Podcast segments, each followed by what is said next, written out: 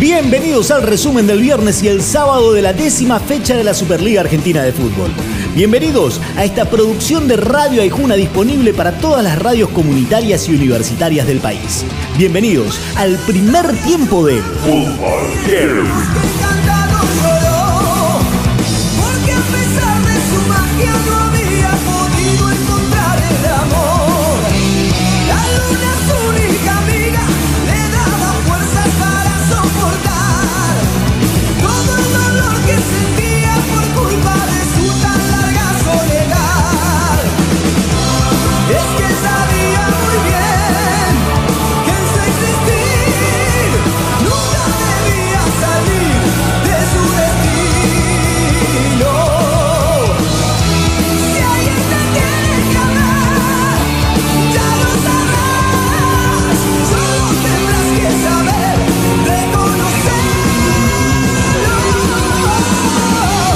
Partidazo en Sarandí entre Arsenal y un River suplente. La ventaja casi siempre fue del local, pero a partir de algunos cambios en el equipo de Gallardo, el semifinalista de la Libertadores creció en el juego y terminó por empatar en tres cuando el partido se moría.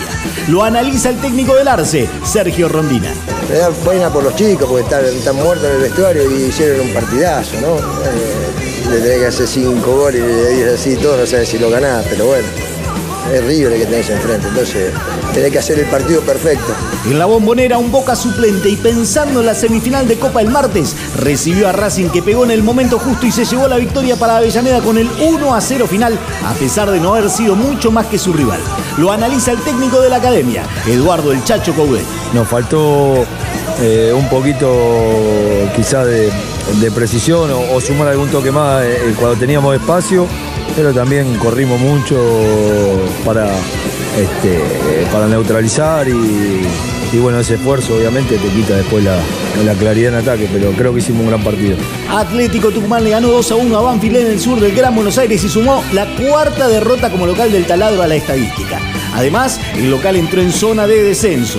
El gol del triunfo del decano a un minuto de terminar el partido lo hizo Luciano Monzón. En un mal momento, nos costaba ganar, eh, por ahí jugábamos mejor que, el otro equipo, a veces no jugamos tan bien, pero el fútbol no siempre es, grato y justo. Y hoy creo que hicimos un buen partido, hemos mucha voluntad y el equipo merecía un triunfo. Argentinos le ganó 1 a 0 a Independiente a domicilio, se puso puntero junto a Boca y profundizó la crisis en un rojo que otra vez se fue silbado en su estadio. El gol del triunfo para el bicho puntero fue de Elías Gómez. La verdad que para nosotros impensado, la verdad que la idea siempre fue estar entre los 10 primeros y la verdad que es un sacrificio bárbaro porque toda la semana preparamos los partidos con una dedicación terrible, nos gastamos todos los partidos y creo que eso es un premio para nosotros. En un partido de 6 puntos por la lucha de los promedios, Newells le ganó 3 a 1 a Patronato en Paraná y toma más aire en la pelea por no descender.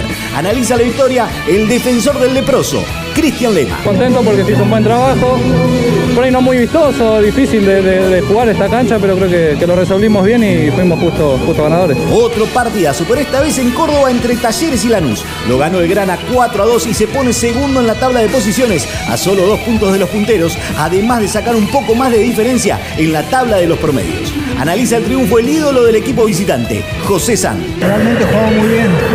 Se nos complicó ahí al final del primer tiempo, pero la verdad que los chicos vienen mejorando y eso nos pone contentos. Por ahí en el primer tiempo yo me comí el gol ese que ya ahí ya terminaba el partido me parece. Pero jugamos un gran partido.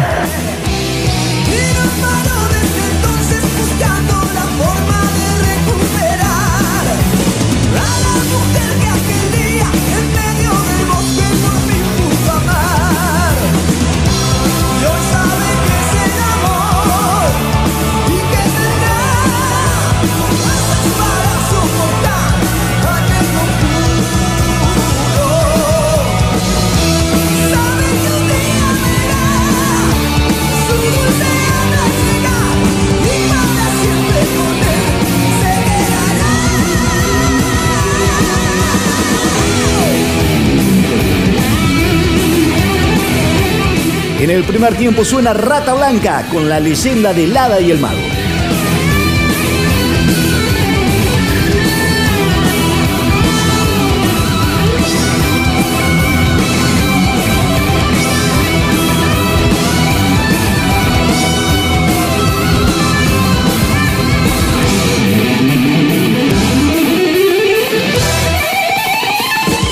Después del entretiempo repasamos el domingo y las estadísticas de esta décima fecha de la Superliga Argentina de Fútbol, acá, en el Fútbol Heavy.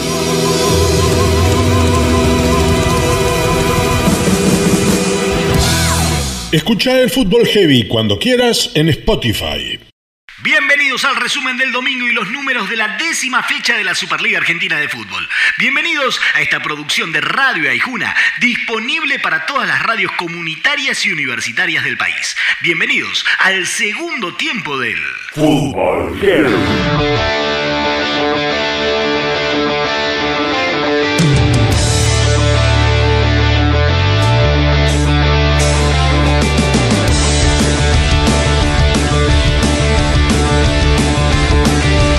Técnico que debuta gana. Y si no, pregúntenle a Ángel Hoyos, que vio como su equipo, Aldo Civi, pegó cuando pudo y terminó llevándose el 1 a 0 frente a Defensa y Justicia. Y no solo eso, el tiburón salió con el triunfo de la zona de descenso.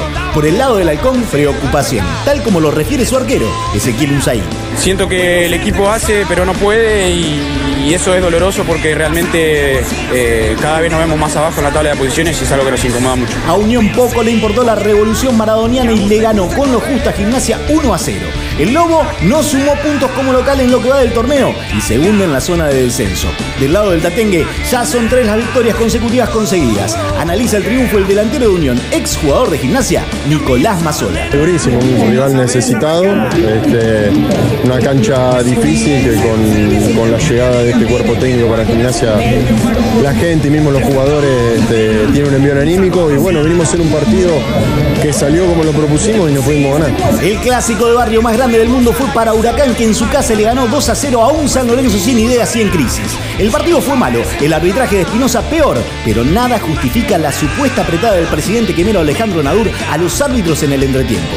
Del lado del Cuervo, fuertísima autocrítica de su técnico Pizzi y de su capitán, Fabricio Colochini. Hace varios, cuatro partidos más o menos que no, que no venimos, no venimos jugando bien, no venimos haciendo las cosas que, que tenemos que hacer. Y hoy menos que menos en un clásico donde este, creo que Huracán fue, fue justo ganador, golpeó en el momento justo, nosotros eh, no estuvimos a altura, no estuvimos, nos ganaron tal vez en, en actitud y bueno, eh, eso es lo que más nos reprochamos hoy, hoy día. Con el 1 a 0 de Vélez a Central en Rosario se terminaron los invictos en la actual Superliga.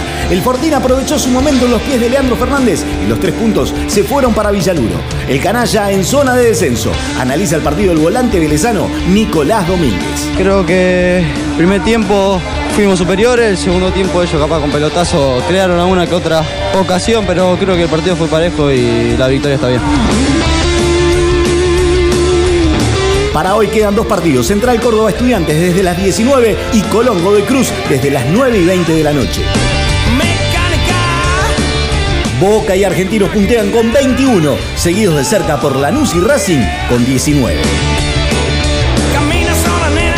En zona de descenso están Gimnasia, Patronato y Central y Banfield empatados en el promedio. En el segundo tiempo suena Huff haciendo Mi Máquina Mecánica. Nos reencontramos al cierre de la undécima en más o menos una semana y media, ya que el domingo decidimos los destinos de nuestra nación para los próximos cuatro años. Votemos con responsabilidad, votemos con conciencia, votemos por un país inclusivo y con justicia social. Hasta la próxima. Escucha el Fútbol Heavy cuando quieras en Spotify.